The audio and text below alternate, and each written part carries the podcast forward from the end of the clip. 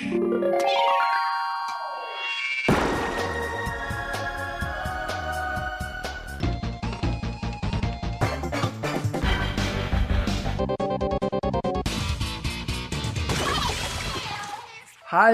liebe Leute, willkommen zur 143. Ausgabe des Eis on Nintendo.de Podcast. Mein Name ist Jörg. Bei mir sind Markus. Hallo Markus. Halli, hallo, hallöle. Dennis. Hallo Dennis. Oho, hallo Leute. Und der Thomas. Hallo Thomas. Ich glaube, das bin ich. Das bist du, genau. Ja, wir vier besprechen eine weitere Club Nintendo Ausgabe. Wir sind im Jahre 1993, Ausgabe 6. Ansonsten Cover. Was sagt ihr? Was fällt euch dazu auf? Was fällt euch dazu ein? Was mir als erstes einfällt, ist, dass ich das Cover damals als Weihnachtspostkarte von Nintendo gekriegt habe, wo drauf stand Frohe Weihnachten. Oh, echt? Das war aber, glaube ich, das einzige Mal, dass ich was gekriegt habe. Danach gab es keine äh, Postkarten mehr. Hattet ihr die Ausgabe? Ich hatte die, ja. Ich erinnere mich auch ans Cover. Ich weiß aber nicht, ob ich die selber besessen habe. Aber 1993, das weiß ich noch, dritte Klasse. Ich glaube, da waren wir Dienstagmorgens in der Kirche als Klasse. Oh ja. Und ich weiß, dass wir in der letzten Reihe in der Bank Nintendo Club Magazin gelesen haben. Aber ich war da, glaube ich, noch nicht dabei. Hm, Als Parallelklasse wart ihr, glaube ich, auch da, aber da kannten wir uns noch nicht wirklich. Ja, da kannten wir uns noch nicht so richtig. Ja. Deswegen, ich habe das Heft erst, glaube ich, seit äh, N64-Zeit gesammelt, meine ich. Aber habe ich das richtig gehört? Du hast in der Kirche während des Gottesdienstes das Heft gelesen? Ja, mit zwei, drei Kumpels. Ähm, Hallo, damals. in der dritten Klasse ähm, denkt man da noch nicht so viel darüber nach. Was Das weiß man da schon, ne? Was mir da noch auffällt, ist, dass außer Zelda 4, Link's Awakening und Aladdin überhaupt nichts über den Inhalt verraten wird. Ist auch sehr schwer einzuordnen. Das Cover könnte man meinen, das ist NES-Zeit, äh, Super Mario Bros. 2. Und dann denke ich mir, äh, es muss doch ein bisschen neuer sein, okay? Aladdin, Super Nintendo, mal schauen. Mhm. Ja, ja, verstehe, was du meinst. Zelda ist ja schön, dass es draufsteht, ne? Das ist ja schon mal so ein Wow, neues Zelda. Stimmt, hätten sie wenigstens noch den Link auch dazustellen können mit so einer Weihnachtsmütze. aber das stimmt, das Cover ist eigentlich schön aufgeräumt. Ist auch sehr stimmungsvoll. was ich heute ein bisschen vermisse bei den Magazinen. Also das ist alles so voll geballert mit, mit irgendwelchen Bannern und, und Vorschaubildern und deswegen kann man sich an die Cover oder an die Ja. Zeitschriften auch so schön erinnern, weil die jedes Mal so eine komplette Illustration über das komplette Cover gezogen haben. Finde ich auch sehr schön. Nicht zu überladen. Zeig her, was haben sie uns zu bieten? Okay, ich blätter mal ins Heft rein. Erste Seite. Oh, Starwing Sommer. War das für euch auch ein heißer Starwing Sommer? Definitiv. Ich sah bestimmt auch so ähnlich aus. Ich habe auch vielleicht ähnliche Klamotten angehabt, wie man es damals Ja, in den genau. 90ern den Kindern angedreht hat. Wann kam denn Starwing raus? 93, 94 sowas? Ja. Ich kann mich an die Werbung noch erinnern, dass sie da gesagt haben, dass in dem Modul dieser FX-Chip drin ist und es sonst nicht gar nicht möglich wäre, grafisch und so. Aber ansonsten hatte ich mit dem Spiel nicht viel Berührungspunkte. Ich fand es immer schwer zu steuern, fand ich. Also wenn ich es bei dir gespielt habe, Thomas, das war immer so, ja, weil, weil ich weiß nicht, ob man die, die ähm, Dings umdrehen konnte. Oder konnte man das? Die Flugrichtung, ja, hoch runter konnte man. Interessant, dass dieses XY-Achse-Kamera-Problem also damals schon existiert. Ich habe damals die Spiele so genommen, wie sie gekommen sind, aber Starwing hat echt eine Weile gedauert, um es zu meistern und damals hatte ich noch Zeit, dass ich das Spiel dann in- und auswendig konnte, alle Pfade. Es war schon sehr cool. Ich habe gerade schon mal, während ihr darüber gesprochen habt, so das Inhaltsverzeichnis überflogen auf der rechten Doppelseitenhälfte und mir fällt auf, dass die sehr Mario stark ist, gerade am Anfang. Mhm. Stimmt. Mhm. Und ich freue mich schon, ihr könnt jetzt gerne lachen auf Street Fighter. ja, Street Fighter 2 Definitiv. Turbo habe ich mir auch gerade gedacht. Jurassic Park. Ja, Okay. das, hm, dann sehe ich noch Game Boy, Zelda 4, Kirby's Dreamland und Battletoads. Ah, Oh, mal gucken. okay. Oh, sogar gar nicht, zwei NES-Spiele. Tatsächlich irgendwie eine Ausgabe voller Klassiker. Also ich kenne jetzt auch jedes Spiel davon. Ja, Auf dem SNES, auf dem Game Boy, NES. Jurassic Park habe ich, glaube ich, nicht gespielt und Plock, glaube ich, nur ganz kurz mal im Kaufhaus. Ich bin nicht mehr sicher. Goof Troop, war das das von Goofy? Ja, genau, Goofy und Max. Ja, das war auch richtig cool. Magical Quest war doch das Disney Mickey Mouse Spiel. Mhm, genau. Super Mario Special steht da. Okay. Ja, die meinen wahrscheinlich, dass das Heft ein Mario-Special Mhm. ist. Weil das Bild ist ja auf jeden Fall von Mario All-Stars. Wusstet ihr schon, Rubrik Links war auch ganz interessant. Nintendo wurde das dritte Mal wirtschaftlich erfolgreichste Firma Japans, okay? Was ich eigentlich viel interessanter finde, ist, dass die zu der Zeit, Ende 93, 1,2 Millionen Mitglieder hatten. Mhm. Mhm. Das ist schon viel. Ja, Ohne Internet. ja, schon, das auch. Aber im Großen und Ganzen ist dieser Wusstet ihr schon Kasten eigentlich nur eine einzige Angeberei. Mario 3 erfolgreich, Nintendo mal wieder der Held gewesen, oh, die meisten Spiele verkauft. Ach so war's auch. Ich hab das geglaubt. Ich hab das geglaubt. Ich ja auch. Das ist ja das Blöde.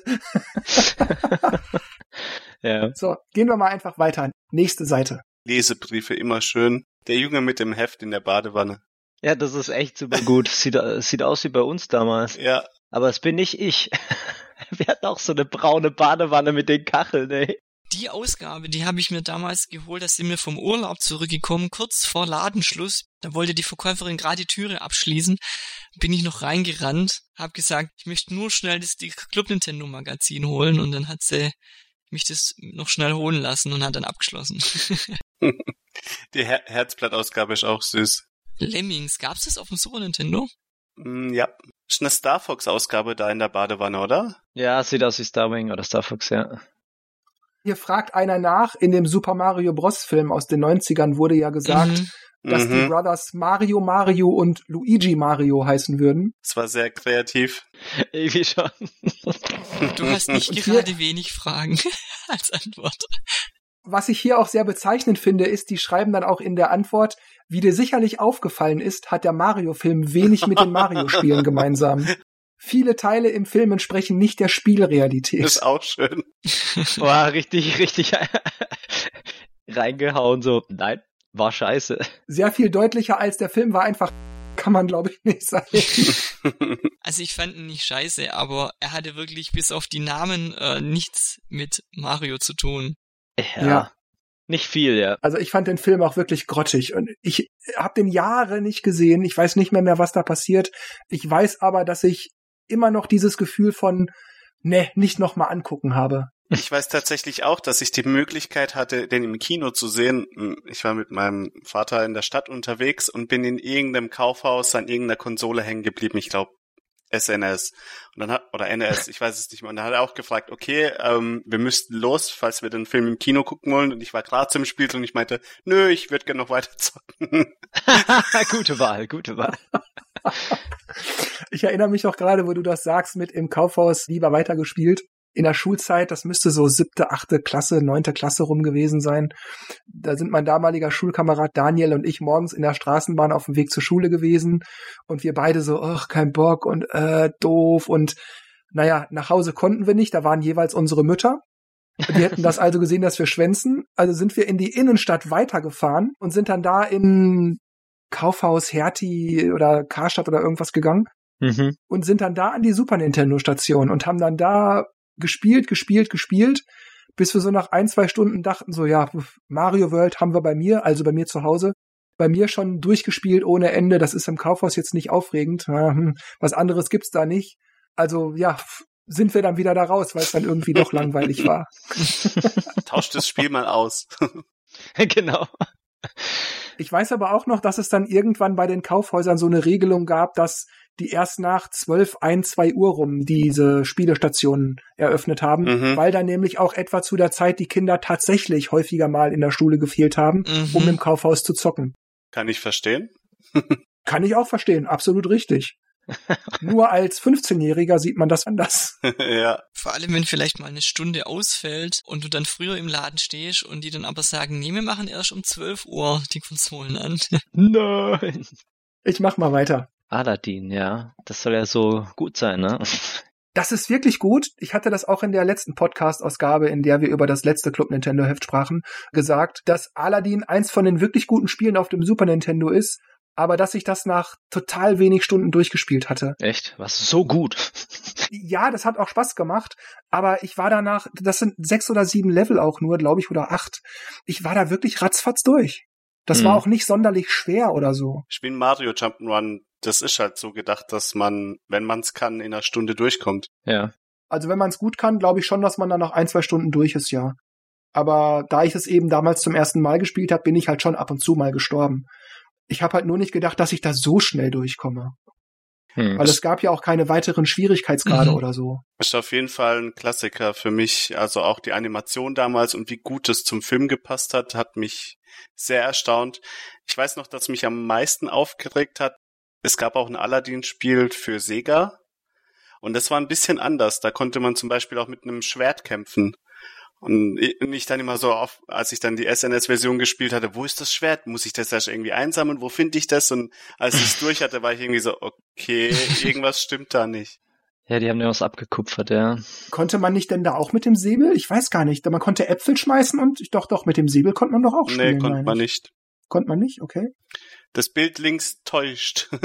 Aber wo du das gerade sagst mit dem Mega Drive, ich hatte auch das Aladdin-Spiel fürs Mega Drive und ich habe das Super Nintendo wirklich bei allem bis aufs Blut verteidigt. Das Mega Drive war immer doof und das Super Nintendo immer gut.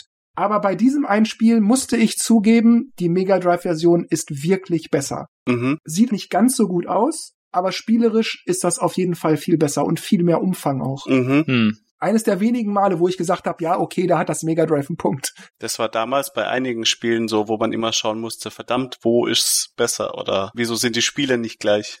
Ja, da kann ich euch mal einen Tipp geben. Ähm, und zwar gibt's auf YouTube einen Channel, der heißt Console Wars. Mhm. Das sind zwei Typen. Der eine verkörpert immer Sega, der andere verkörpert immer Nintendo. Und die sitzen dann auf der Couch und dann diskutieren sie immer darüber, ob jetzt von, sagen wir mal, The Lost Vikings, mhm. ob das auf dem Super Nintendo oder auf dem Mega Drive besser ist. Und dann, ja, aber guck mal, die Grafik ist doch hier viel besser. Ja, aber dafür habe ich mehr Vorspann oder meine, mhm. die Anzeige ist, ist schöner gemalt oder so ein Scheiß.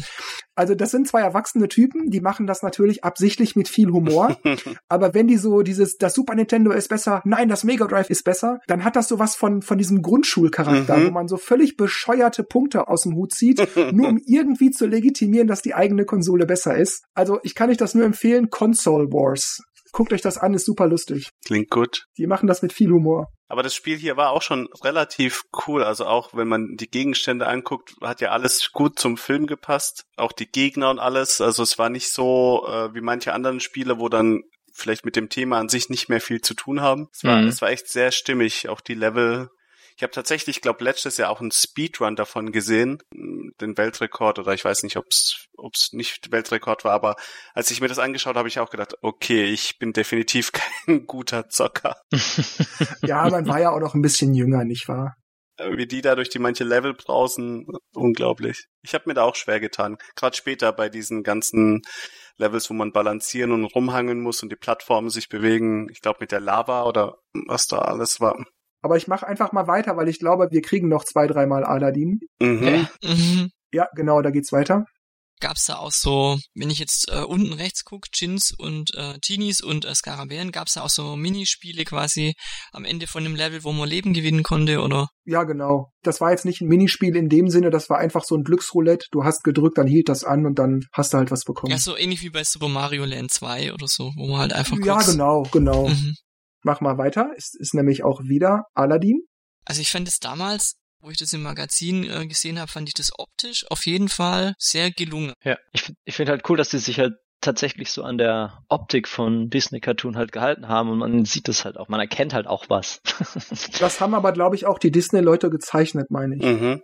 Hm, ja, das merkt man natürlich. Kapitel 3 war mein Albtraum dann auch auf dem Teppich. Es hatte schon ein bisschen was von Battletoads das kam auch relativ schnell auf dich zu und dann ging das rauf runter und dann hast du das nicht sofort gesehen mhm. und musstest das immer wieder neu spielen. Aber andererseits, heute würde ich mich darüber ärgern. Früher war das halt so und klar habe ich mich trotzdem ein bisschen geärgert, aber ich habe das weitenteils akzeptiert. Das war eben so. Ja. Ja. Heutzutage ist man viel schneller dabei, das als doof abzutun und dann spielt man halt was anderes. Aber früher hatte man ein Spiel oder halt ein mhm. neues Spiel für eine, eine ganze Zeit und dann war man da dran gesessen und auch motiviert, das zu knacken. Da war das nicht wichtig, ob das kein 100%-Spiel ist. Da war auch 60 oder 70 okay. Ich fand auch den Humor ganz gut umgesetzt. Also auch bei Kapitel 4 mit dem Jin, wenn man sich dranhängt und sein Gesicht sich ändert und so. Du hast ja auch da unten links im Bild, ne, das mit den Plattformen und die Ballons und so. Ja, das ist ja clever, ja. Das ist eigentlich so wie, wie äh, Marios Cappy, ne?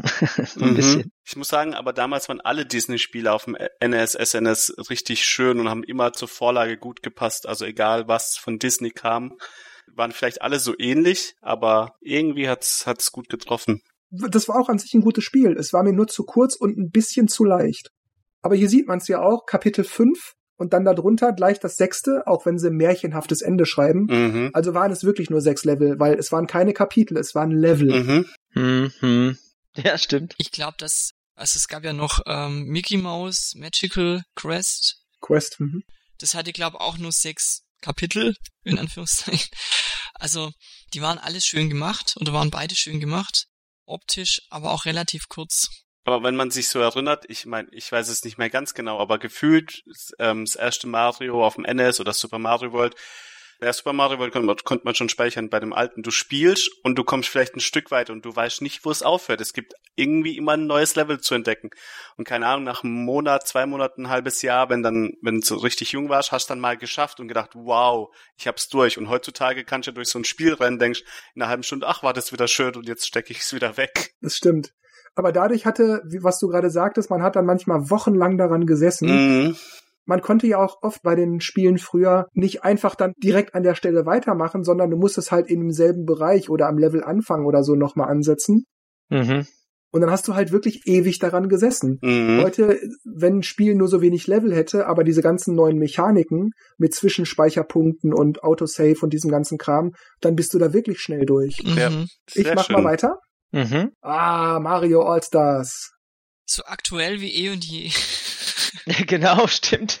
Ja, Nintendo lässt es nicht verblassen. Die Idee, dass man halt äh, die ganzen Klassiker in einen Teil packt, ist halt schon irgendwie cool. Nintendo seiner Zeit voraus, einfach mal drei Remaster zusammengepackt. Und die Lost Level halt noch. und einen kleinen Bonus. Und heutzutage ist das ja gang und gäbe, also. Ich fand es damals auch eine echt, echt coole Idee. Ich hatte selber kein NES. Ich habe mal Super Mario Bros. 3 bei einer Bekannten gespielt als Kind. Von daher wusste ich, dass es das gibt. Aber als es dann rauskam und auch optisch ja aufgefrischt wurde und ähm, es hatte einen Speicher, das ja auf dem NES ja nicht gab. Also man konnte ja auch die Levels ge- gezielt anwählen, wenn man es schon geschafft hat. Mhm. Dass Nintendo damals so eine coole Idee hatte. Ich, ich sag ja, die haben es erfunden wahrscheinlich. Die haben das erfunden, ja. Ich meine, das, das ist ja auch eine tolle Collection. Also ich will das hier auf keinen Fall dissen. Ich will nur sagen, das war nicht Altruismus. Das war einfach, oh, da können wir schnell Geld machen, ohne was zu investieren. Und es war natürlich auch eine Möglichkeit, Zeit zu überbrücken, Mhm. bis ein neues Spiel fertig wäre oder so. Mir ist der Sinn dahinter schon klar, aber Nintendo hätte ja auch sich die vier, fünf Wochen sparen können und es in Originaloptik rausbringen können, haben sie aber nicht gemacht. Was ich zum Beispiel jetzt bei der neuen 3D Collection ein bisschen schade finde, dass sie halt da Die Originalspiele. ein bisschen mehr hätten machen können. Klar war das jetzt nicht drei Jahre Aufwand, aber es war zur damaligen Zeit, glaube ich, nicht so üblich, dass man so eine Collection überhaupt rausbringt. Nee, du, du hast schon recht. Ich, Ja. ich äh, stimme dir dazu, das ist nicht unbedingt üblich gewesen. Aber trotzdem hätten sie es in 8-Bit-Optik rausgebracht, was sie hätten tun können, hätte das, glaube ich, sehr schwach ausgesehen. Mhm. Denn es ging ja eben gerade auch zu der Zeit, Sega war Hauptkonkurrent, das Mega Drive war in vielen Territorien ziemlich stark. Wenn Nintendo da einfach ein 8-Bit-Spiel, so wie es ist, nochmal rausgebracht hätte, das hätte nicht gut ausgesehen. Mhm. Mhm. Das wäre, glaube ich, eher nach hinten losgegangen. Das hätte man denen wahrscheinlich als negativ ausgelegt. Heutzutage ist das auch ganz anders. Ich glaube, da gibt's auch die Hälfte der Leute wollen auch das Spiel im Original spielen. Also die wollen es auch wirklich so haben, wie es damals war, weil sie es auch so kennen. Und die andere Hälfte, wenn man da ein Remaster macht oder ein Remake, dann muss es schon richtig gut sein. Hm. Aber ich, ich liebe auch diese Cover. Mario Bros. 3 wird mir für immer in Erinnerung bleiben, weil das war, glaube ich, das zweite oder dritte Spiel, was ich dann für die NS bekommen habe zu Weihnachten. Das Mhm. war wirklich faszinierend, aber wenn ich gerade die Cover so anschaue, ich finde das toll. Damals bei Mario Bros. 1 war es ja noch so diese Pixel-Grafik. Ja. Also wirklich so 8-Bit aus dem Spiel raus, wo man dann immer schon guckt und denkt sich, was ist denn das? Was sehe ich da? Was passiert da? Dagegen diese gezeichneten Cover, wo man dann einfach eher so das Artwork gesehen hat. Da fallen mir echt sehr viele ein, die ich im Kaufhaus oder in so Wühltischen, wo es dann die Angebote gab, wo man dann einfach die Cover durchsucht hat und geschaut hat, okay, was ist das interessant oder nicht, wenn man keine andere Information hat. Mhm. Was mir hier übrigens gerade auffällt auf dieser Doppelseite, das ist sehr schwach. es ist offensichtlich, dass sie einfach nur nochmal Mario All-Stars ins Heft nehmen wollten, eben als Werbemaßnahme, Mhm. Mhm. aber sie nicht so recht wussten, was sie da machen sollen. Stattdessen sagen sie, ja, in allen vier Spielen, die diese Collection enthält, kann man warpen. Mhm. wow. Ja, inhaltlich sehr dürftig, ja. Das ist wirklich ein bisschen schwach. Aber ich habe es mir auch für die Switch nochmal geholt, beziehungsweise ist ja Virtual Console äh, und Super Mario Bros. 2 auch nochmal durchgespielt. Und alles, was ich im Einser gelernt habe, äh, kommt mir jetzt bei Super Mario Bros. 35 zugute. Also Ja, das ist bei mir auch so. Andererseits lerne ich aber auch bei Mario Bros 35, ach, da ist eine Abkürzung. Ach nee, da gibt's Münzen. Dinge, die ich noch nicht wusste. Das heißt, ich lerne immer noch mal hier und da Kleinigkeiten dazu. ja, Das ist ja cool. Und was ich vielleicht als kleine Anekdote am Rande noch sagen kann, Markus und ich haben ja vor einem Monat, anderthalb rum, auch über den Super Nintendo Service Mario 3 durchgespielt. mhm. Und Gott haben wir geflucht am Ende. Boah, war das teilweise schwer. die achte Welt ist mit den Panzern und Flugschiffen ist spannend. Ja, es gibt aber auch schon in der sechsten, siebten Welt immer mal so Level, da sind so fiese Stellen dabei. Ihr seid da ohne Warp durch. Ja, das war unser Anspruch. Wir wollten nicht einfach zum Endboss, sondern wir wollten es durchspielen. Mhm. Mein Limit war damals als, als Kind äh, Welt 3 schon mit den Fischen und unter Wasser. Gerade wenn, wenn dieser, dieser Big, wie heißt der, Big, Big Blooper oder so, dieser große Fisch, wenn du auf diesen Plattformen bist, die immer so runter ins Wasser rauf, runter ins Wasser raufgehen, das war dann immer, oh, jetzt geht's wieder runter, uiuiuiui, jetzt hat er mich gleich. Da konnte man auch nicht speichern. Bei mir lief das Nintendo ab und zu mal drei, vier Tage, Nächte lang durch, weil man konnte nicht speichern. Irgendwo stehen geblieben. Nee, also das habe ich beim NES habe ich das nicht so gemacht, schon noch, weil meine Eltern immer wollten, dass ich es wieder abschalte dann. Es kostet ja so viel Geld, wenn das nachts an ist und so. Aber ich weiß von bekannten Familien, die auch ein NES hatten, die das so gemacht haben, die dann monatelang ihr NES nicht abgeschaltet haben, bis sie das durchgespielt Monate, hatten. Okay. Okay. Krass. Dann war aber bei All-Stars, das war dann schon ein großer Fortschritt, dass er gespeichert hat. Mm, Ich mach mal weiter, nächste Seite.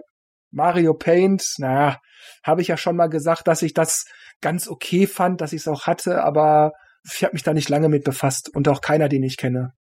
Also ich habe mich lang damit beschäftigt, das an mein Videogerät anzuschließen. Und ich habe es dann irgendwann hinbekommen und wir haben dann öfters, also mein Cousin und ich, als wenn das zu Besuch war übers Wochenende, da haben wir immer abwechselnd kleine Trickfilme gemacht und äh, der andere musste dann halt immer raus aus dem Zimmer und dann hat hast halt 10, 15 Minuten Zeit gehabt und dann kamst du da rein und hast halt den Cartoon vom anderen angeschaut und irgendwann habe ich mal angefangen, die Sachen auf Videokassetten aufzunehmen und habe da ein paar Trickfilme in Anführungszeichen, ja, was man halt als Kind so als Trickfilm bezeichnet. Interessant. so wie es da unten steht, ja. Links unten, ja. Und ich glaube, dieses Geschenk auf der rechten Seite oben links, ich glaube, das habe ich sogar nachgezeichnet. Also man konnte ja so Stempel machen, gab's ja so einen äh, Stempeleditor. Mhm. Und ich glaube, das habe ich nachgemacht. War schon ein richtiger Pixel-Artist. Also ich hatte sehr viel Spaß dran an Mario Paint. Die Idee ist halt cool und weil es halt keine anderen Mittel gab. Heutzutage wirst du halt so ein Tablet, Zeichenstift mitzunehmen und dann sowas machen, aber Da kannst du es gleich in die Cloud hochladen und was nicht alles. äh, genau.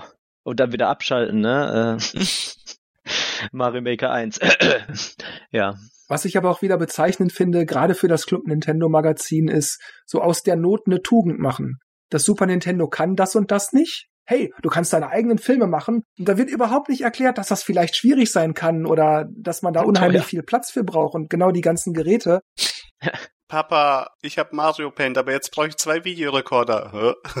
Das ist echt crazy, ja. Ja, also das rechte Bild verstehe ich nicht, warum zwei Videorekorder. Wahrscheinlich, weil noch irgendwie Hintergrundmusik noch von reinkommt, von irgendwo anders. Aber also ich habe das linke umgesetzt. Allerdings nicht mit diesen drei farbigen Kabeln da, sondern ich hatte noch diesen Antennenanschluss. Ah, stimmt, Skat war ja da noch nicht so, oder? Ich weiß gar nicht. ja. Hm, doch, meiner hatte schon so eine Skatbuchse. Meiner war schwarz-weiß. Damals noch. Aber ich hatte auch noch so einen ganz kleinen Fernseher.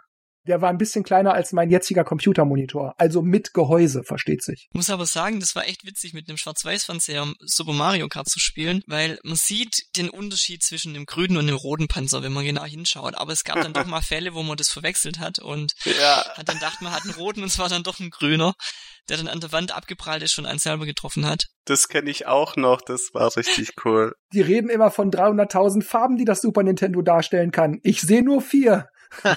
Aber nur 14 Grautöne.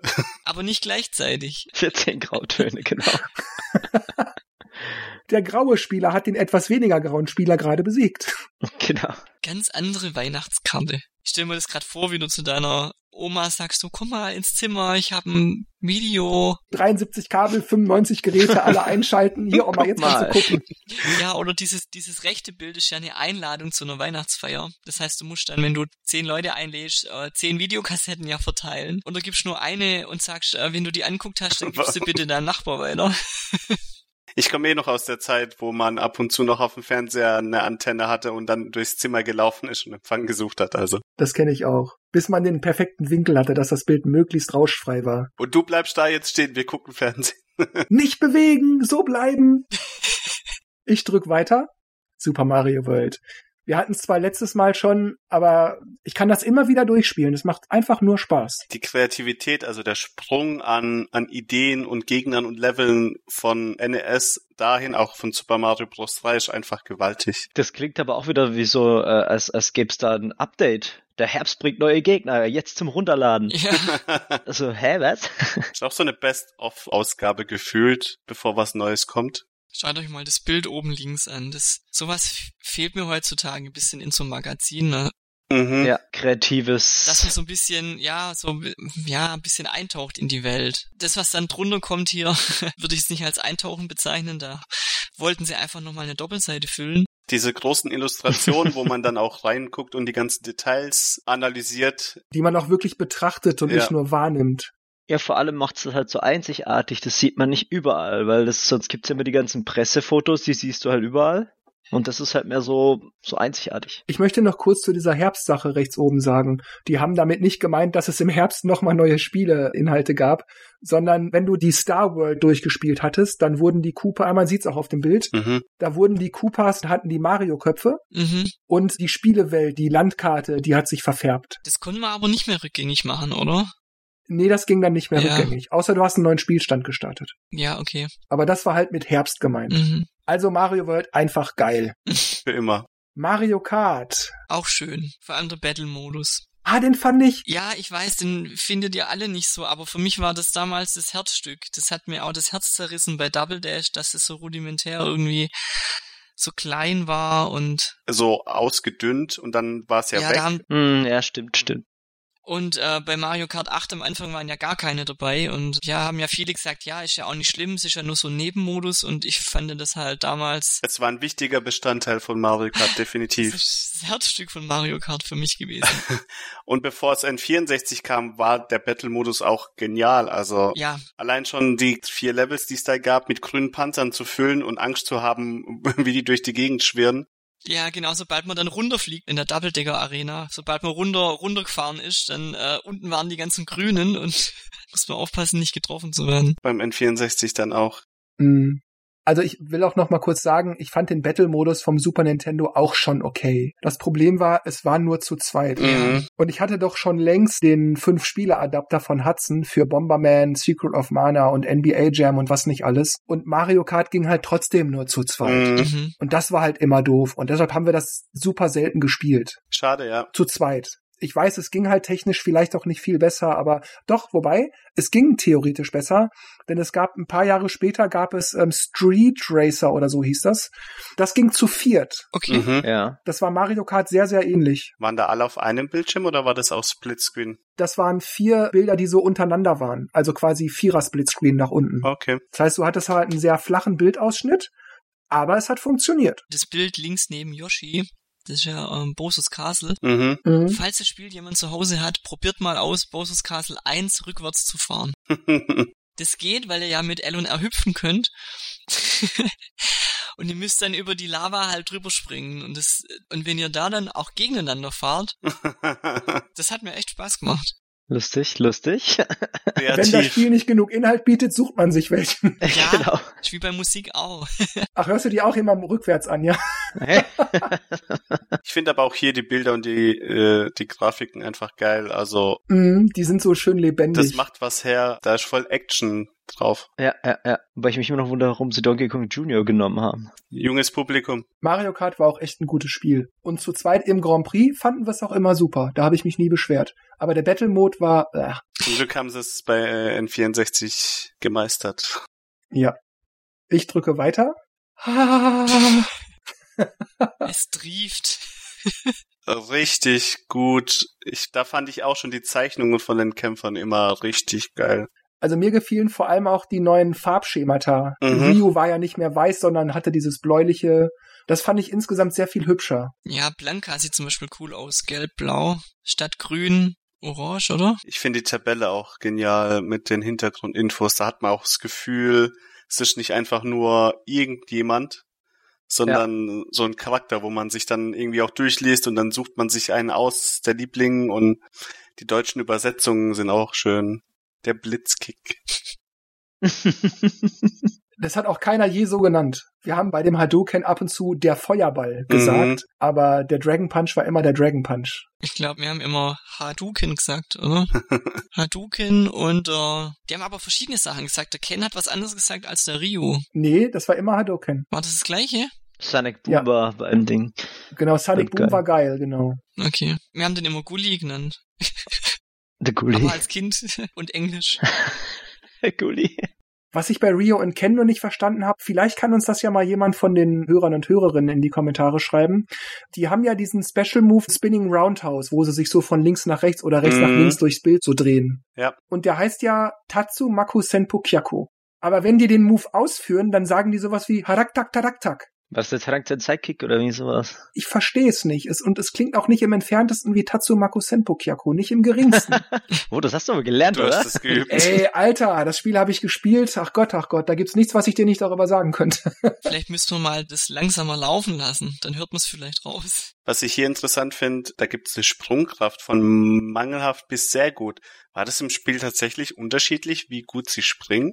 Chan-Li, Vega und so, die waren ziemlich hoch, die konnten an der Wand abspringen, das verstehe ich, aber so vom Gefühl her, Das hast du in der Haptik schon gemerkt. Bei Zangief machte der, der harte Kick mehr Schaden als bei Chun-Li oder so. mhm. Da merkte man schon Unterschiede, auch beim Sprungverhalten oder wie die Schläge kommen und so. Da gibt's schon Unterschiede. was ich an dem Spiel dann auch im Vergleich zum Vorgänger, was mich am meisten gepackt hat, da gab es ja die Schnelligkeit, es gab die neuen Kämpfer, aber oben im Bild mit Geil sieht man, man konnte in der Luft Pack-Moves machen, also Wurftechniken.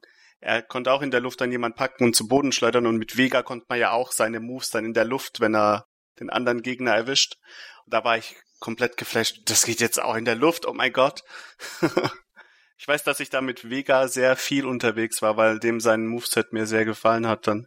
Ja, das finde ich auch immer so ein bisschen, also klar, für, für die Leute, die so ein bisschen unbedarfter dran gehen, kann ich das schon nachvollziehen. Aber da wurde ja immer nur gesagt, ja, das hat ja nur ein paar neue Special Moves und ansonsten ist es dasselbe Spiel.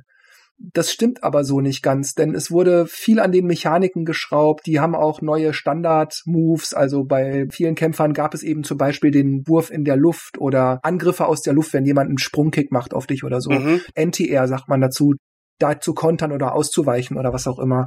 Das wurde alles allein schon in den Basic Moves geändert und das ist einfach viel, viel mehr als einfach nur ein paar neue Special Moves. Mhm. Hm. Definitiv. Gab es da nicht auch im Gegensatz zum Vorgänger mehr Variationen bei den Minispielen? Also ich glaube, bei Street Fighter 2 gab es, glaube ich, nur das Auto kaputtschlagen Das mit dem Auto stimmt. und glaube irgendwas mit Mülltonnen. Es war so eine Steinwand, so Ziegelsteine, die aufeinander lagen. Mhm, mhm. Und hier kam, glaube ich, noch was dazu. Ja, das waren Holzfässer, die von oben herabfielen. Hm, stimmt. Dann kamen die vielleicht bei Super Street Fighter 2 noch dazu, weil ich mein, also weil die die Automaten kenne ich nicht, aber das mit den Fässern kenne ich, also muss ich es ja mal gespielt haben. Es gibt diese herabfallenden Holzfässer, aber es gab auch noch was mit Metallfässern. Und das mit den Metallfässern war, glaube ich, Mega Drive oder Automat Only. Da bin ich jetzt nicht ganz sattelfest. Ich finde auch das Poster damals war eins der meiner Lieblingsposter, weil der Stil einfach so, es sieht irgendwie brutaler aus. Also gerade bei Blanca auch, das, der Gesichtsausdruck und Honda und Das so. sieht aus wie ein Filmposter, ne? Es ist nicht so wie die, die Pixel-Charaktere, wo das so ein bisschen, ja, nicht lächerlich aussieht, aber halt komisch und da sieht's richtig nach ernst aus. Also Ja. den Stil fand ich sehr cool damals. Hatte Das ich, Poster ist geil. hatte ich auch an der Wand. Ja, das ist ja auch das Bild, was links oben zu sehen ist. Mhm. Ja. Richtig cool. Ich mach mal weiter, da gibt's nochmal Street Fighter. Oh yeah. Ach, da gab's auch Kombis, oder? Die gab's schon im Original Street Fighter 2 auch. Die waren da allerdings tatsächlich mehr sowas wie eine Art Bug. Das hat sich ergeben. Und dann haben sie gemerkt, dass die Spieler das nutzen und dass das technisch und taktisch Sinn macht und mhm. dass das mhm. auch für die Strategie wichtig ist. Und dann haben sie das jetzt als festes Konzept eingebaut. Okay. Das aneinander zu reihen, ohne dass der Gegner was tun kann, das ist schon sehr cool. Also auch einzigartig bei Street Fighter, finde ich. Das ist, ja. Da ist ja jedes Kampfspiel eh ganz anders. Street Fighter 2 Turbo ich hatte damals den normalen Zweier von meinen Eltern zu Weihnachten bekommen. Ich habe mich sowas von gefreut, weil ich das dann immer regelmäßig aus der Videothek ausgeliehen hatte, als ich das dann das erste Mal gespielt hatte und das nur noch geil fand. Und dann habe ich gelesen, okay, Turbo kommt, muss ich haben, muss ich haben, muss ich haben, alles besser, alles geiler. Und dann bekam ich das und boah, hab ich das viel gespielt. Ich kann das wirklich ohne Witz so viele Stunden, hunderte Stunden. bei diesem Modul muss ich echt sagen, haben Capcom und Nintendo im Endeffekt ein Minusgeschäft gemacht. Boah, habe ich das ausgenutzt, dass ich das hatte. Mann, Mann, Mann. Mit Daniel, mit Christian, mit Thorsten. Ach Gott, mit so vielen Leuten. War eine schöne Zeit. Richtig cool. Ja. Und Chan Li hat echt trainiert mit ihrem Bein, ey. Aber da sind sie noch schlanker als bei den späteren. Ja, stimmt. Aber da waren sie auch nicht so muskulös. Hier ist das ja sehr definiert. Ja. Ich mach mal die nächste Seite. Plock. Äh, was? Ein Schulfreund von mir hatte das, ich meine, es war ein Sidescroller, Jump'n'Run, okay. Das war's dann auch irgendwie. Also ich meine, es sieht so ein bisschen interessant aus vom Stil, haben sie sich was einfallen lassen. Aber ich habe das Gefühl, klar, es gibt Mario, es gibt Sonic, aber damals auch war es schon schwer, irgendwie genau das Richtige zu erwischen. Du, du schaust dir das an und da bleibt nichts hängen. Das Konzept oder das Feeling ist jetzt nicht einzigartig. Du spielst das ein bisschen, denkst dir, ah, okay, ja, mhm. Also war mein Gefühl dazu. Ich habe das, das hat mich nicht interessiert. Ich wollte es nicht haben. War bei mir auch so. Und ich glaube, heute würde man das als so eine Art ganz nettes Indie-Spiel abhaken. Mhm. mhm. Aber früher, da war man schon so verwöhnt von ja. Marios und Sonics mhm. und Sachen wie Aladdin und Schlümpfe und Asterix, die alle irgendwie gut waren auf ihre Weise. Dann kam so ein Spiel, das so irgendwie nur ganz nett war und dann hat man sich damit mehr gar nicht groß befasst, respektive sich das gekauft. Zumal es gab ja dann auch Castlevania und, und Mega Man und was nicht alles. Warum das spielen? Es ist echt schwierig, was, was zu schaffen, was hängen bleibt. Ja, wenn es halt so eine hohe Maßstäbe, Messlatte, sag ich mal, äh, ge gelegt wurde. Ich kann auch gar nicht sagen, ob es gut war oder schlecht war, also ob es wirklich ein gutes Spiel war, aber einfach. Der Name ist halt auch so Pluck, okay. Obwohl die Grafik links sieht geil aus. Es sieht so, so hat mich gerade so ein bisschen an Yoshi erinnert mit dem Ei und dem Wiese und so. und aber dann diese Knetfigur da oben ist schon irgendwie mega schräg, aber. Ja, wenn man sich die Illustration an, anschaut, scheint es ja schon irgendwie verrückte Charaktere gegeben zu haben. Ja, vor allem ist der Hauptcharakter bist du ein Henker, oder? Stimmt, das sieht wie ein Henker aus, ja. Und er ist wütend. Ja. naja. Ich mache weiter. Ich meine, da sind schon viele Sachen drin, ne? Gab's da schon Yoshi's Island oder nicht? Nee, das kam zum Ende des Super Nintendos, 95, 96 oder so. Ich meine, da muss man schon sagen, wenn man da schaut, dass er auf dem Motorrad ist oder in einem Hubschrauber, kommt mir bekannt vor. ja. Vielleicht waren sie da auch sehr, also vielleicht waren sie auch richtig kreativ und man hat's unterschätzt damals, weil es einfach nicht irgendwas war, was man schon kannte. Ich mache weiter. Jurassic Park habe ich nicht gespielt. Ich habe in Videospielmagazinen die Tests gesehen, die waren auch alle gar nicht so schlecht und haben die Grafik gelobt, aber mich hat das nicht im entferntesten auch nur ein bisschen interessiert. Es war mir echt egal. Ich habe das das erste Mal auch im Kaufhaus gespielt und dann zum Glück einen Freund gehabt, der das gehabt hatte. Ich fand es bisschen komisch, dass man einfach so auf Dinosaurier schießt und die auch explodieren. okay. wie man da, wie man da zum Beispiel auch rechts sieht mit dem Feuer. Allerdings war das auch so ein Spiel, wenn man sehr klein ist, du hast am Anfang keine Ahnung, was, wo du wie machen musst, also was überhaupt das Ziel ist. Weil halt alles auf Englisch war wahrscheinlich auch. Ich meine, das war ganz cool, weil du hast so eine ganz große Karte in dieser Grafik, was man so außenrum sieht. Und dann, wenn man in die Gebäude reingeht, war es auf einmal auch ein, so ein Ego-Shooter. Und dann, mhm. dann musste man noch so durch die Gebäude schleichen und es war so ein bisschen Horror-Feeling und dann waren Dinosaurier da und man hatte auch meistens wenig Munition. Das war schon sehr spannend, aber ich habe Gefühl nie gewusst, was ich machen muss. Auch viele Rätsel mit Geheimcodes eingeben und Nachrichten lesen und war leider überfordert. Ich finde das Menü unten irgendwie ganz interessant mit dem Finger, dass man da so quasi rumtippt auf einem Computer. Wie oder? bei SimCity. Ja, das hat was von SimCity, genau. Wo man diesen Karte auswählt mit dem Ja, genau, wenn man so einen Kartenhash eingibt. Der Alan Grant macht das sogar, der kann doch gar nicht mit Computern. ich mache weiter. Goof Troop. Das war auch eins von den Spielen, die ich, ja, die waren nett. Das war so ein netter Puzzler, so ein typisches mal übers Wochenende aus der Videothek ausleihen Spiel. Mhm. aber jetzt nichts, was ich jetzt ernsthaft weiterempfehlen würde. Diese Rätsel, diese Schalter bewegen, überlegen, mhm. wo kicke ich was hin, in welcher Reihenfolge, das fand ich schon mal was anderes. Also nicht so Geschicklichkeit, sondern wirklich eher Köpfchen. Und es hatte, glaube ich, Koop, gell? Man konnte da zu zweit. Das war Koop zu zweit, genau. Einer Max, einer Goofy. Es war mal was anderes, ja. Ich glaube, da gab es auch verschiedene Gegenstände, die man benutzen konnte, um weiterzukommen. Enterhaken und solche mhm. Sachen. Du konntest aber, glaube ich, immer nur ein Item tragen. Du musstest das dann immer wieder ablegen. Man musste quasi dann immer wissen, wo die Gegenstände liegen und dann eventuell wieder zurücklaufen und das andere holen. Oder der eine nimmt den Enterhaken, der andere mhm, nimmt was mhm. anderes. Das war wirklich nett. Dann drücke ich mal weiter. Mhm. Ah.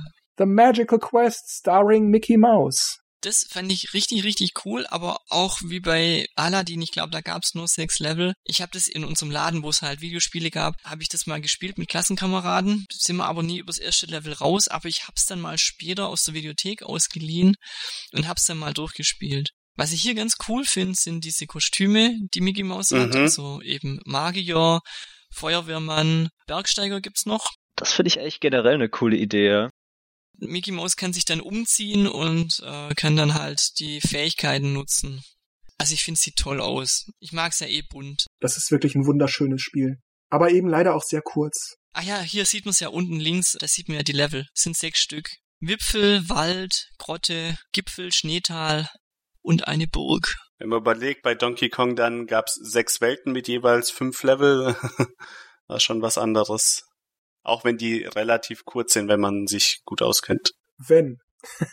Trotzdem sehr schwer. Habe ich auch ewig lang gebraucht, um das zu meistern. Du meinst jetzt Donkey Kong oder Mickey Mouse? Donkey Kong Country. Mickey Mouse kann ich mich auch nicht erinnern, ob ich es fertig gespielt habe.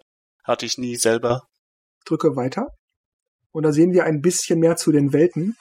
Oder konntest du in jeder Welt ein neues Kostüm kriegen und dann wechseln? Ich ich glaube, in jeder Welt gab es ein neues Kostüm und die alten konnte ich aber auch noch auswählen.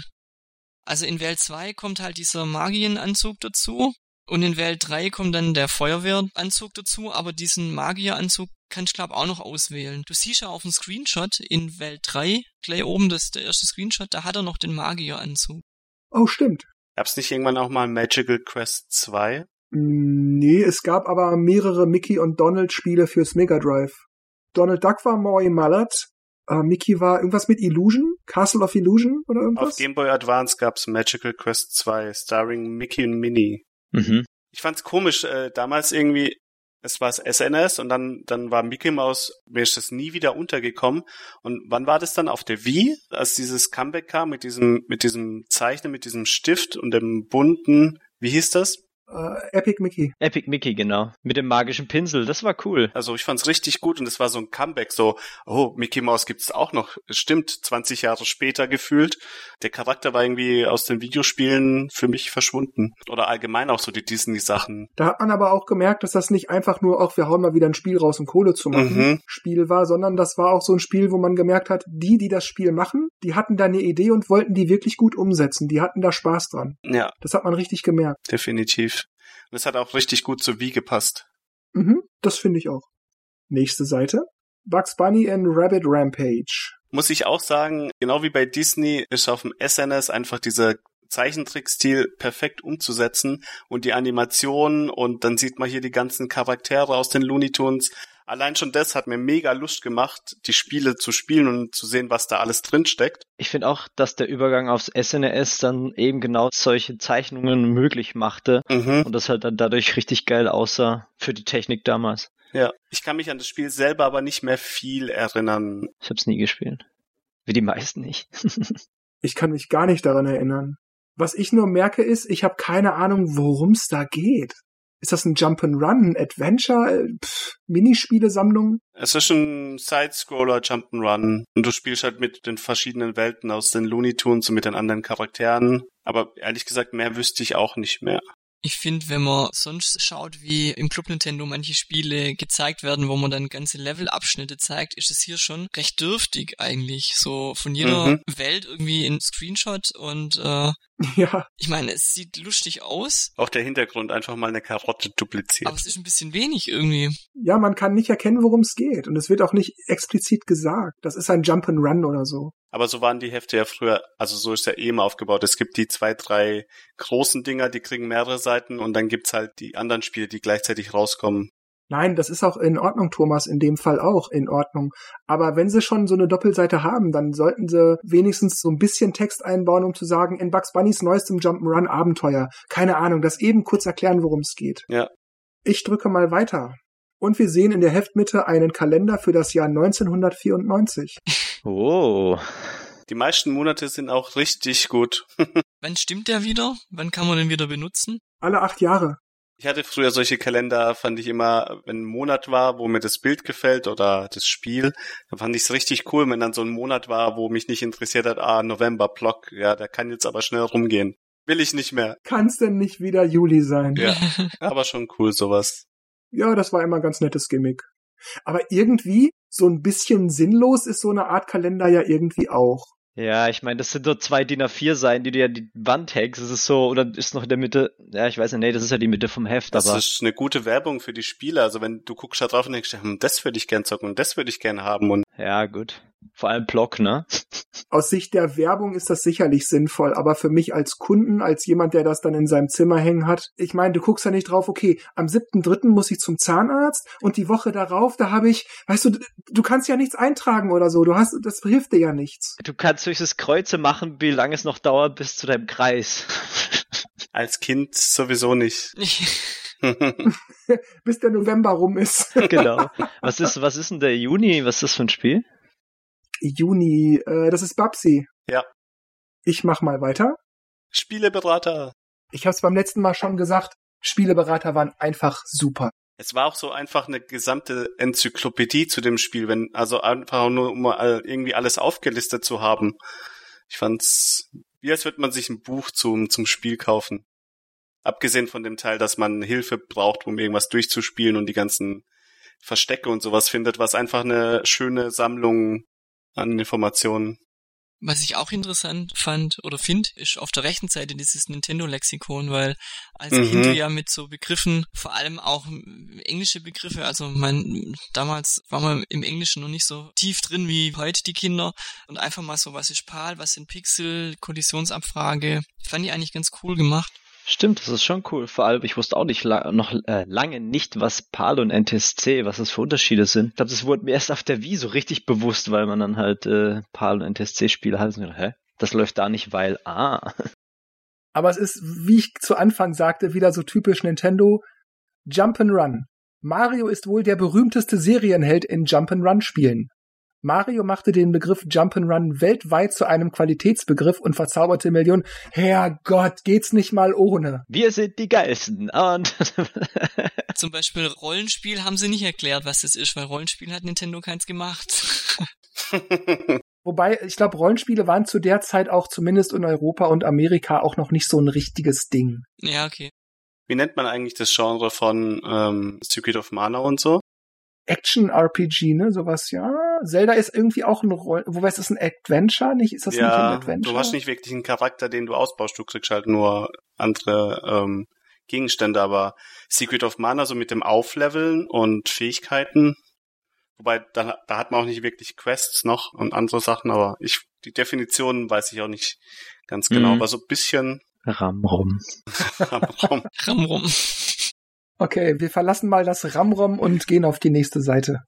Oh, eine meiner Lieblingsseiten. Mhm. Die Systemcharts. Was ich hier schön finde, ist, dass sie halt nicht nur die Titel einfach hingeschrieben haben, sondern immer auch einen Screenshot dazu, weil man kennt auch nicht immer jedes Spiel und dann hat man wenigstens mal ein Bild gesehen. Mhm. Ich fand es auch immer interessant, um neue Sachen schnell kennenzulernen. So, kenne ich, kenne ich, kenne ich, kenne ich nicht, was ist das? Weil es ja ungewöhnlich ist. Ich meine, normalerweise wird man eher die Spieleschachteln zeigen statt ein Spieleszenen, aber mhm. ja, es hat was. Und ich finde dieses äh, Wireframe. Das ist cool, ja. Ach so, diese Grafiken, ja, die sind ganz hübsch. Jetzt die Frage, wer ist ein Leser und wer ist ein Profi? Ja, mit Profis meinen sie wahrscheinlich die Redaktion. Aber so ganz eindeutig ist es nicht, ja. Aber die Unterschiede waren auch meistens so leicht minimal, aber schon interessant. Die Frage ist, sind das Systemcharts von Verkaufszahlen oder, oder was die Leute gerne haben? Weil dann sehe ich Mario Paint auch nicht auf 6 und Starwing danach und F-Zero danach. Vor allem Super Soaker äh, als Starttitel, dann könnte man meinen, auf dem SNS ist sonst nichts rausgekommen. Aber schön, dass F-Zero sich lang gehalten hat. Starwing hat sich gerade gehalten. Ja, die Top 5 sind eh gut. Meinungen sind ja immer verschieden, ne? Das gibt's ja, aber manchmal ist wahrscheinlich schon so dieses, ja, wir wollen das ein bisschen pushen, ihr habt dann Zehner mehr und dann macht ihr das auf den nächsten Platz. da hat einer seine eigene 19-seitige Nintendo-Zeitschrift rausgebracht. Ach, solche Sachen habe ich aber auch früher gemacht. So Tipps und Tricksammlungen und Bilder gemalt und so ein Quatsch. Super Mario, Cola, Orangenlimo und Zitronenlimo. Ich finde, damals hat man wirklich noch Prioritäten gehabt. Nachwuchs-Zeitungsmacher, das ist ja auch interessant. Ja, ich würde gern die Zeitschrift sehen. Ja, okay. Kann man den anschreiben? Hat er die noch? Gibt's den Clemens Weil das würde mich noch, echt oder? Ja, ist, ich glaube, das muss schon witzig sein, vor allem wenn du dann so ein Heft später anguckst und denkst, ja, da bin ich, damals, oh je, ne? sowas. Was habe ich mir dabei gedacht? Das, genau. Habt ihr auch auf Nummer 5 Diner Blaster gespielt? Little Nemo fand ich auch auf dem NS sehr spannend damals und schwierig. Ganz unten rechts auf Platz 10. Mhm. Tiny Toons für den Gameboy fand ich auch richtig gut. Hat mir auch Spaß gemacht. Das gab's doch auch für Super Nintendo. Ja, genau, Tiny Toon Adventures, da sehe ich's, ja. Ja, mhm. gab's auch für Super Nintendo, aber es war von der Thematik her anders. Auf dem Gameboy konntest du wechseln zwischen Hampton, Buster und Plucky die auch verschiedene äh, Wurfgeschosse hatten, also Melone, Karotte und eine Ananas. ich weiß schon nicht mehr, mehr, wie die Charaktere hießen. Die Looney Tunes und diese ganzen Sachen waren echt gut vertreten. Ja. Roadrunner fand ich damals richtig geil, obwohl ich es ja. sehr schwer fand. Aber allgemein so zu dieser Seite, das mit den meine Top Ten, ich finde es halt, also damals war das irgendwie, glaube ich, ganz cool, dass man halt dann irgendjemanden hatte aus seiner, ja, wie soll man sagen, aus der Fangemeinde, der halt seine Top Ten da reinschreiben konnte. Heutzutage würde es wahrscheinlich A keinen bocken und wenn es jemand bockt, wird er gleich auf Facebook zerrissen. Also das war halt damals irgendwie so schön, irgendwie, dass da halt noch eine zweite Meinung sozusagen mit drin ist aus den Usern und die auch ganz sich unterscheidet, ne? Was wahrscheinlich oder, oder vielleicht auch ähnliche Sachen zeigt. Vielleicht gibt's den Clemens gar nicht. Du meinst, da hat einer schon rumgefotoshoppt, machen wir noch eine Brille drauf, die Haare machen wir blond. Ja. ich meine, vielleicht ist das so auch damals schon ein bisschen Nostalgie. Das Spiel hat man schon zehn Jahre und. Na komm, machen wir weiter. Geschmack ist nun mal eben auch eine Sache, über die man schlecht streiten kann. Link's Awakening für den Game Boy. Das zweite Highlight, so weit hinten. Ist das der große Spielebericht, als das Spiel rauskam, oder ist das auch so ein Nachtrag? Nee, das Spiel dürfte da sehr neu gewesen sein. Ich muss leider sagen, auch mit dem Zeichentrick und so, ich fand Link sehr, sehr schlecht dargestellt. Also sein Gesicht mit der Nase. Du meinst jetzt im Zeichentrickfilm oder auf der Zeichnung? Auch hier beides. Auch die Bilder rechts und in das große Hauptbild. Ich bin eigentlich richtig froh, dass sich sein Charakter oder sein, der Stil bei ihm anders entwickelt hat, schon bei Ocarina of Time und dann alle nachfolgenden Spiele. Ja, da hat er doch nur so eine Manga-Nase, die so, die so dreieckig ist, ja, so ein halbes aber Dreieck. Irgendwie trifft es für mich nicht als so dieses Adventure, ja, auch wenn er halt spitze Ohren hat und. Ja, es wirkt halt komisch oder anders, wenn im Vergleich zu heute. Wenn ich einfach überlege, dass vorher Mario und alle anderen Zeichnungen und ähm, Street Fighter richtig gut ist, dann gucke ich mir Link an und denke jedes Mal, nee, ist nicht meins. Ich mag die Zeichnung eigentlich, ich finde die ganz hübsch. Ja, aber das ist nicht das Artwork aus Zelda 3, oder? Sondern das ist eher aus 1 oder 2. Gerade diese Nase, die, die. Ja, das ist noch vom, S äh, vom NES vielleicht. Auf der rechten Seite, das linke Bild ist Super Nintendo. Mhm. Unten rechts mit den Skeletten müsste auch Super Nintendo sein. Aber die anderen sind Gameboy. Mhm, mh. Ich finde die Posen geil und die Action, aber ich, ich konnte mich nie mit seinem Gesicht anfreunden. Habt ihr denn Link's Awakening auf dem Gameboy gespielt? Auch nur als Leihspiel. Also ich find's für Gameboy-Verhältnisse oder auch allgemein auch zu der Zeit eigentlich wahnsinnig umfangreich. Was finde ich damals schon ein bisschen komisch war und heute auch immer noch so ist, sind so manche Charaktere. Also es gibt den Kettenhund aus Super Mario, es gibt glaube irgendwo auch in diesen Jump and Run Abschnitten gibt's auch Gumbas. Das ist ein bisschen komisch. Ja, da gibt's beispielsweise vom Gaming Historian auf YouTube gibt's ein Video dazu, wie er erklärt, wie es zu dem Spiel kam und dass das mit sehr viel Liebe nach Feierabend und so gemacht wurde. Und erst als das Spiel schon in einem relativ weiten Stadium war, haben die anderen gemerkt, die haben da ja richtig Spaß dran und das scheint ja richtig gut zu werden. Da geben wir denen jetzt mal richtig Kohle, dass sie da mal richtig vorankommen. Mhm. Das Spiel war wirklich eine Herzensangelegenheit. Okay, wusste ich jetzt nicht. Gut zu Und ist ja schon der vierte Teil, ne? Genau, das war nach dem Super Nintendo das Spiel. Dass man da dann sich noch gedacht hat, ja, machen wir noch mal eins für den Gameboy. Mhm. Interessant. Aber es hat ja schon also alle typischen Zelda-Elemente auch so, also gerade wenn es nach Zelda auf dem SNS kommt. Ja, vor allem grafisch hat das sehr, sehr viele Ähnlichkeiten. Die Bäume zum Beispiel sehen im Grunde fast genauso aus wie auf dem Super Nintendo. Ja. Sehr, sehr ähnlich. Der Rest auch, ja. Aber ich hatte das Spiel selbst auch nie. Ich hatte das von einem Schulkameraden aus der Parallelklasse, Kai, und da ich zu der Zeit den Super Game Boy hatte, habe ich das dann auf meinem Super Nintendo gespielt. Mhm. Da hatte ich aber das Problem, und das tat mir so leid. Der hat mir extra eingebläut, bitte nimm nicht meinen Spielstand, du hast ja drei Slots, nimm einen zweiten Slot. Ich sag, alles klar, mache ich. Habe ich auch alles gemacht. Aber aus irgendeinem Grund, ich habe morgens dann am Wochenende, weiß ich noch, weiterspielen wollen und auf einmal waren alle Spielstände weg. Nein. Uh. Montags so ganz geknickt. Ich sag, Kai, das tut mir so leid. Ich weiß nicht, was passiert ist. Keine Ahnung. Das war einfach weg. Mhm. Dann war er so ein bisschen zerknirscht, war aber auch nicht wirklich böse, meinte, ja, okay, ja, ist dumm gelaufen. Hm. Aber ich kann mir bis heute nicht erklären, warum das Spiel den Spielstand verloren hatte. Das hatte ich aber auch. War das vielleicht eine Fehlproduktion oder sowas? Weil das kam auch zwei, dreimal vor, dass du hast angemacht und plötzlich waren alle Spielstände weg. Vielleicht war das auch so eine Sache, die was mit dem Super Game Boy zu tun hatte? Oder hattest du das bei dir auf dem Game Boy? Also ich habe es auf dem Super Game Boy auch gespielt, aber ich kann dir jetzt nicht hundertprozentig sagen, ob das jetzt nur da passiert ist oder auch mal auf dem normalen Game Boy. Aber es könnte vielleicht sein, dass es beim Super Game Boy war. Ja, mir, mir war das auch damals arg, weil ich habe das auch ausgeliehen gehabt von einem Kumpel und habe ihm dann angerufen und habe gesagt, dein Spielstand ist weg. Ja, da, da, da geht man dann wieder zu seiner Hinrichtung, ne? Ich mache meine Seite weiter. Nochmal, man sieht nicht sehr viel vom Spiel selbst, aber halt schöne gezeichnete Übersichtskarten. Ganz hübsch gemacht. Ja, wenn man das jetzt vergleicht mit der Doppelseite von Bugs Bunny, hier taucht man voll ein ins Spiel und bei Bugs Bunny waren es halt nur die Screenshots, gell? Und da wurde auch nicht mal gesagt, was da warum passiert. Mhm. War ein sehr schönes Spiel. Ich habe es auch damals nochmal als die X-Version bei einem Freund gesehen. Mhm. Da gab es das ja mit Farbe und so für den mhm. Game Boy Color. Aber da hatte ich nicht die Lust, das nochmal anzufassen. Ich habe mir die Packung angeguckt, die Anleitung mal durchgeblättert, weiß ich noch, aber ich habe es nicht nochmal angefangen. Ich habe es mir damals von 3DS auf der Virtual Console mir nochmal geholt. Da gab's ja die DX-Version und hab's nochmal durchgespielt. Ich hab's nicht fertig gespielt, fällt mir gerade ja, auf. Ja, ich leider auch nicht, aber es ist trotzdem cool. ich mach mal weiter. Es geht noch ein bisschen weiter mit Link's Awakening. Im, ja, im Grunde das gleiche, nur anderer Dungeon. Das ist aber cool. Also mein, bei sechs Seiten kannst du dich auch echt austoben mit den Informationen. Gespenster, Fische und Bikinis. Sehr geil. mhm, der Bikini. Der Trixie Teeny Nixon Bikini. Da gibt's übrigens so eine kleine Anekdote zu dieser Nixe. Du kannst ja als Link tauchen. Und wenn du dann diesem Bereich zu nahe kommst, wo diese Nixe ist, die ist ja im Wasser, und du tauchst, dann kommt von ihr so, huch, du Flegel.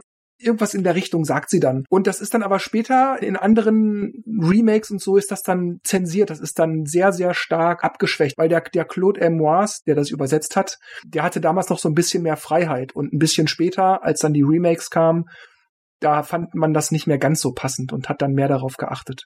Nicht schlecht. Also ich drück mal weiter und wir gucken uns die letzten beiden Link's Awakening Seiten an. Aber ist cool, dass sie für die Dungeons diese Karten drin haben. Aber bei den Spielen war das auch noch einfach. Du hast halt einfach eine, eine Karte von oben gehabt und konntest das halt auch so zeichnen, ne? Die Spiele heutzutage, da ist es nicht mehr so einfach. Das Schilderwald, ne? Haben wir in Deutschland auch viel. das war aber auch so eine blöde Passage. Du musstest wirklich, laufe jetzt zum Schild links. Jetzt musst du das Schild oben lesen. Jetzt musst du, äh, falsch musst du wieder von vorne anfangen. Ja, da waren immer so Hinweise, gell? Ja, du musstest dann links, rechts, oben, unten irgendwie laufen. Ich mach mal weiter. Mario Comic, verloren in der Zeit, Teil 2. Tja, den ersten Teil sehen wir jetzt nicht. Fangen wir den zweiten Teil an. Sind das die Lost Vikings? Ja, die sehen auch, das, das sind die. Das erinnert mich so ein bisschen so an Asterix jetzt rechts oben, oder? Ist das? Ja, tatsächlich. Ich musste auch kurz dran denken, so vom Stil her, oben rechts auch so. Auch so dieser Stil der Häuser, die Zeichnungen, die sehen so ein bisschen aus, als wären die aus dem Asterix-Comic. Auch die Frauen, die sich dann so darüber aufregen. Ja, ja, eben. Ich mach weiter. die Bärte auch. Das erste Bild oben links ist der Sparmodus. Die nicht relevanten Personen, die sind einfach nur grau. Interessant auch, dass Mario braune Haare und schwarzen Schnurrbart hat. Ich glaube, das haben sie auch geändert später, ne? Mhm. Oder ein bisschen, oder nicht so ganz so eindeutig. Bei so Zeichnungen oder Comics war es ja ab und zu mal mit den Farben nicht ganz. Mhm. Aber es hat was, es hat so Charme irgendwie, das ist cool. Besser als die Bravo-Story. Ich blättere weiter. Kirby's Dreamland für den Game Boy. Äh, pff, ja.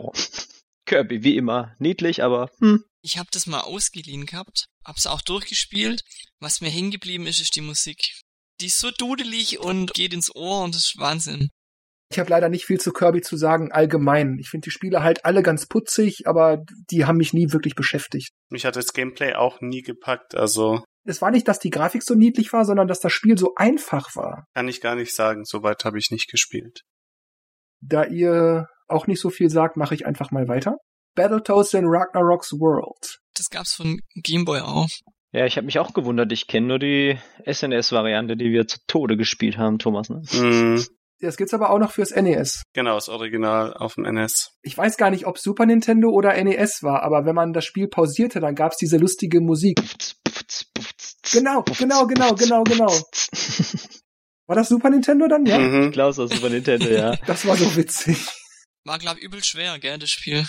Also zumindest auf dem Super Nintendo. Wirklich, wirklich schwer. Die sind fast schon unfair. Auf dem Gameboy kann ich mir das gar nicht vorstellen. Hab's nicht gespielt, also Ich mach dann einfach mal weiter. Tipps und Tricks. Anything wie Spider-Man. Street Fighter 2 Turbo, der Mhm, Handicap-Code. Handicap-Code.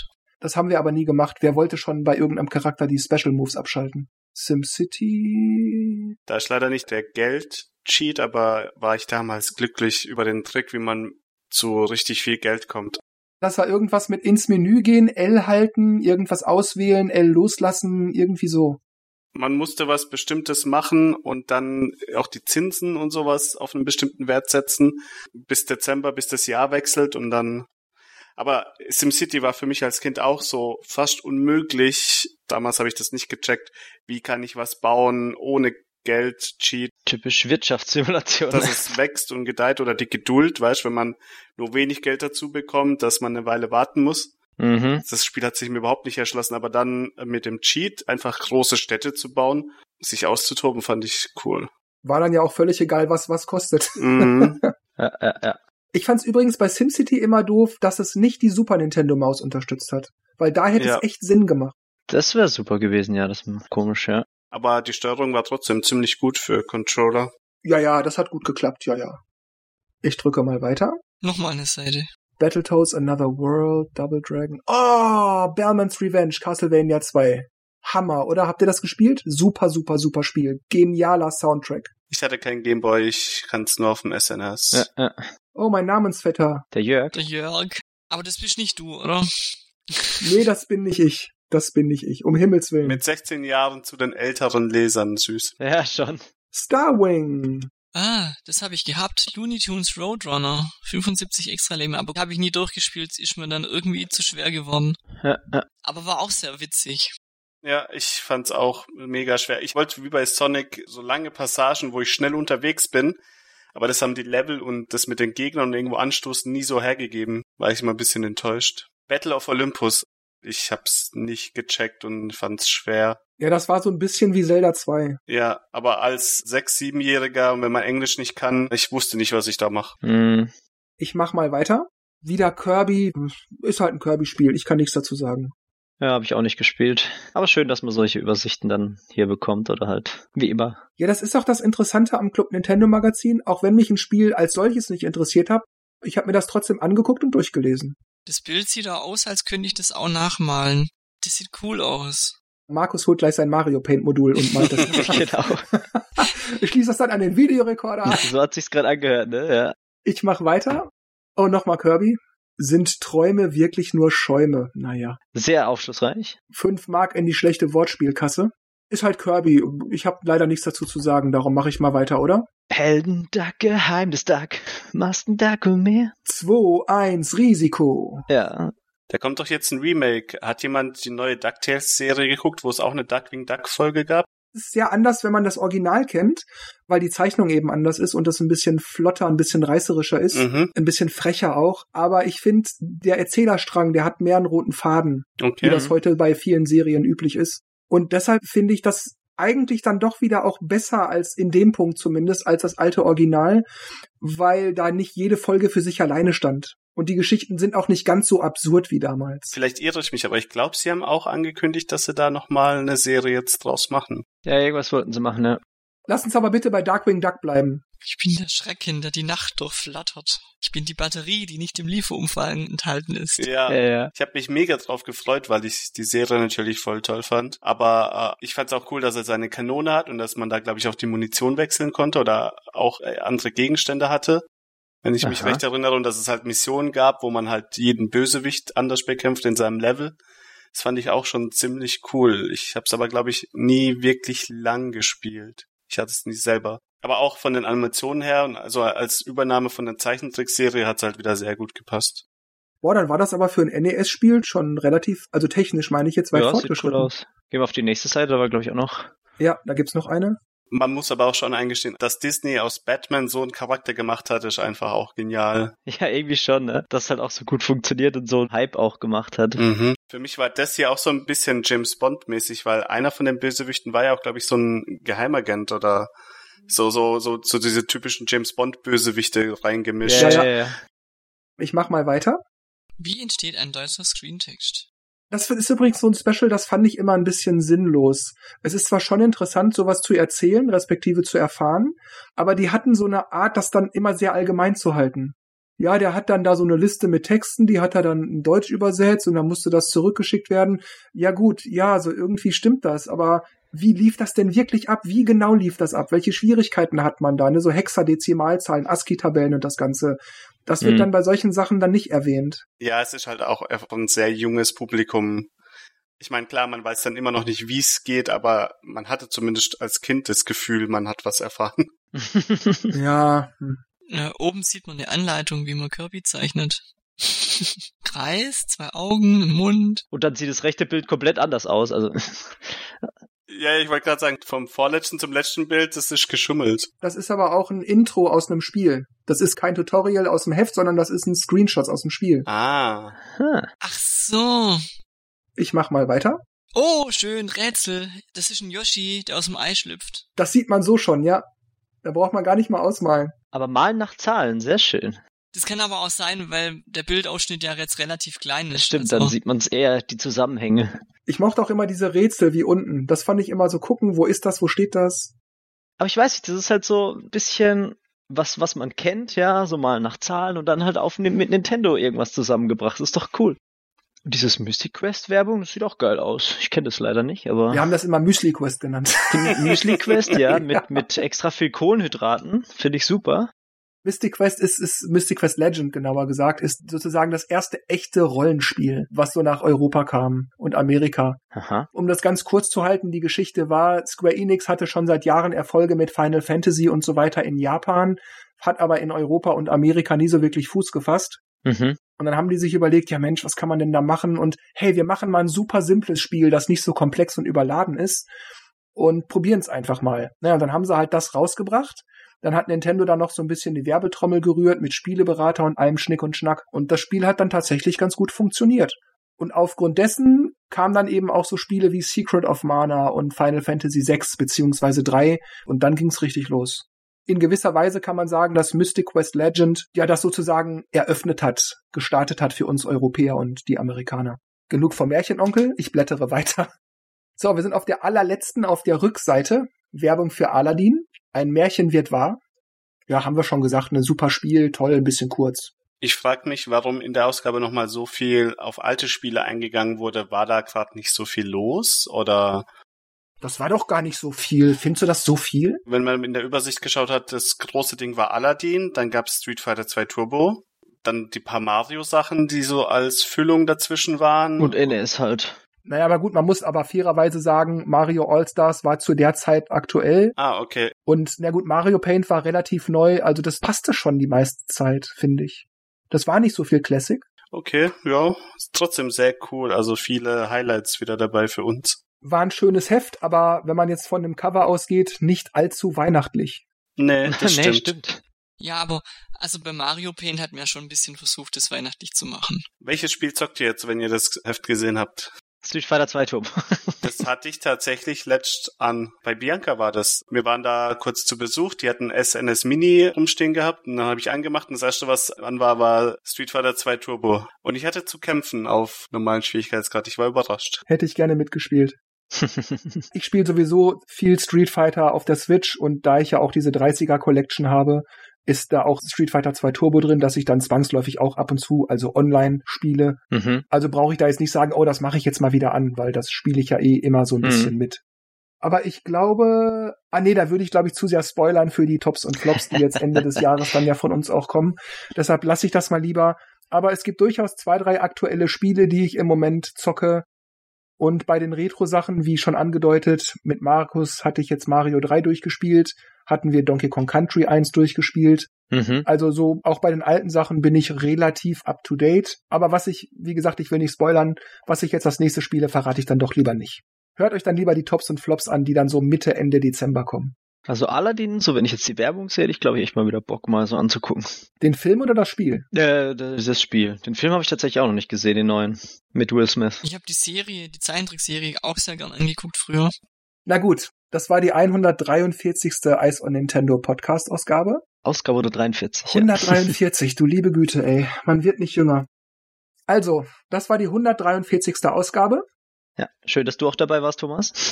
ja, genau, wollte ich gerade sagen. Danke an Dennis und Markus und auch danke an Thomas. Vielen Dank, dass ich für die guten Gelegenheiten immer mal wieder aus der Rente zurückkommen darf. Jederzeit gerne wieder, Thomas. Ich würde dich auch gerne bei den anderen normalen News-Ausgaben dabei haben, aber da bist du dann ja nicht so abkömmlich. Vielleicht auch, wenn es mal wieder irgendeine so Ausgabe oder etwas gibt, wo ihr irgendwas zockt. Also gut, mir bleibt wie immer an dieser Stelle nur noch zu sagen, tschüss, macht's gut und bis zum nächsten Mal und Dennis, Markus und Thomas machen das Licht aus. Ciao. Genau, ich sag Happy Gaming und ähm, holt euch mal so ein paar Klassiker raus, so einfach mal zu sehen, was da wieder so war und ansonsten gibt's ja genug Neues zum Zocken und äh, ja, schöne Feiertage wahrscheinlich, je nachdem wann die Ausgabe kommt. ja, ich hoffe, die Zeitreise hat euch genauso Spaß gemacht wie uns und bis zum nächsten Mal. Und ich sag Tschüss und suche mir jetzt einen Controller.